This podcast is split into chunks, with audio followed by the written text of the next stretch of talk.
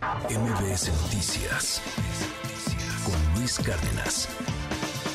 La primera plana de hoy en el diario Milenio es demoledora, por decirlo menos.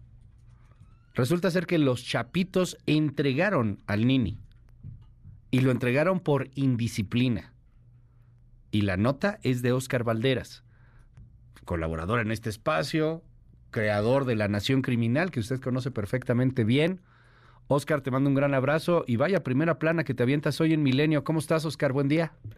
Hermano, qué gusto saludarte, muy buenos días. Pues así es, tuve acceso, por fortuna, a un informe militar en el que establecen las causas y las consecuencias, además de la caída de Néstor Isidro Pérez Salas, el Mini, quien era jefe de seguridad del Chapito hasta la semana pasada.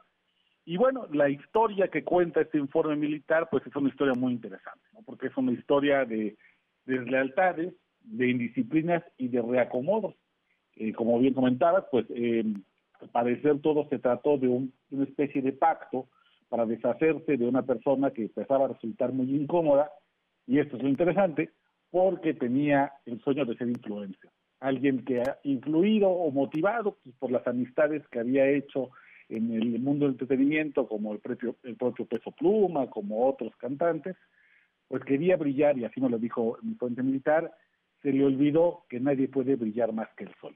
El sol, siendo los chapitos, y él quería ser más que, y entonces, pues no sé si lo entregan definitivamente, si eh, lo ponen, digámoslo, este, dejan que el ejército pueda hacer sus labores, que lo entreguen, al fin y al cabo ya tenían elegido su sucesor.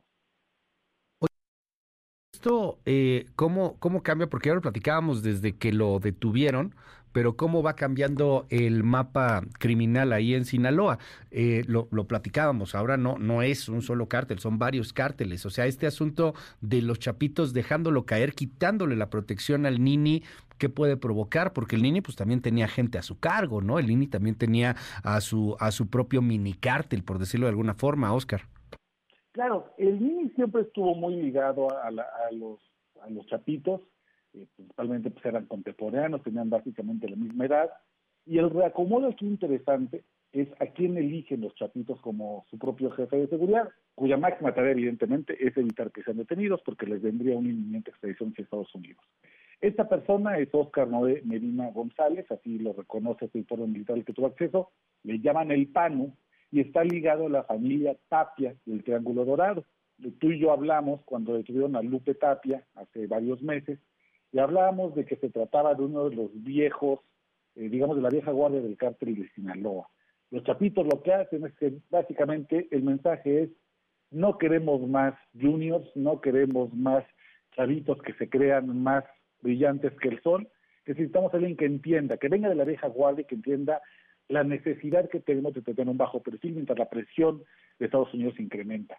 Y este PANU, ligado a la familia Tapia, viene de alcurnia criminal, es, un tipo que viene ya con, con, con, mucho árbol genealógico en la estructura criminal de Sinaloa, y este árbol genealógico básicamente ha crecido al, al darle protección a Ismael El Mayo Zambada, que como tú bien sabes, pues no ha sido detenido y tiene 75 años. Lo que los chapitos, me imagino, intentan emular es en una carrera criminal tan prolífica, tan larga eh, como el Mayo, sin que sean detenidos. Y esto te habla de que en el afán de protegerse las estructuras criminales del cártel de Sinaloa, aunque estén enfrentadas entre sí, pues se pueden alinear cuando tienen un enemigo en común. Y este enemigo común es evidentemente el gobierno mexicano, presionado por el gobierno de Estados Unidos para que sean detenidos y respondan en las cortes extranjeras por el tráfico de fentanilo.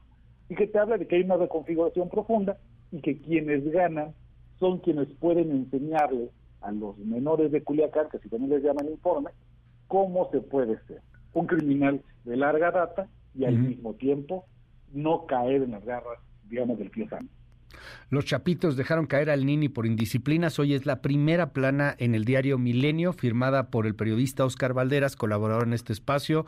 Un honor, un honor colaborar contigo, Oscar. Te mando un gran abrazo y bueno, pues estamos muy, muy pendientes, hermano. Gracias por regalarnos estos minutos y pues felicidades por otra primera plana, Oscar. Hermano, muchas gracias, te lo agradezco mucho. Ahí está el texto en Milenio para quien lo quiera leer. Y está interesante porque además pues ahí hay un, hay un, la historia además se vincula con un corrido que el Nini habría pagado a los Tucanes de Tijuana y eso explicaría por qué él había relajado su seguridad. El Nini estaba festejando un corrido que habían hecho para él, en el cual supuestamente nadie lo iba a poder agarrar. Y mira, lo que son las, cosas. Horas después de que se estrena el corrido, lo agarra el ejército. Gracias, gracias Oscar. Un abrazo con toda la admiración. Muy buenos días. Un abrazote, buen día. MBS Noticias Luis Cárdenas.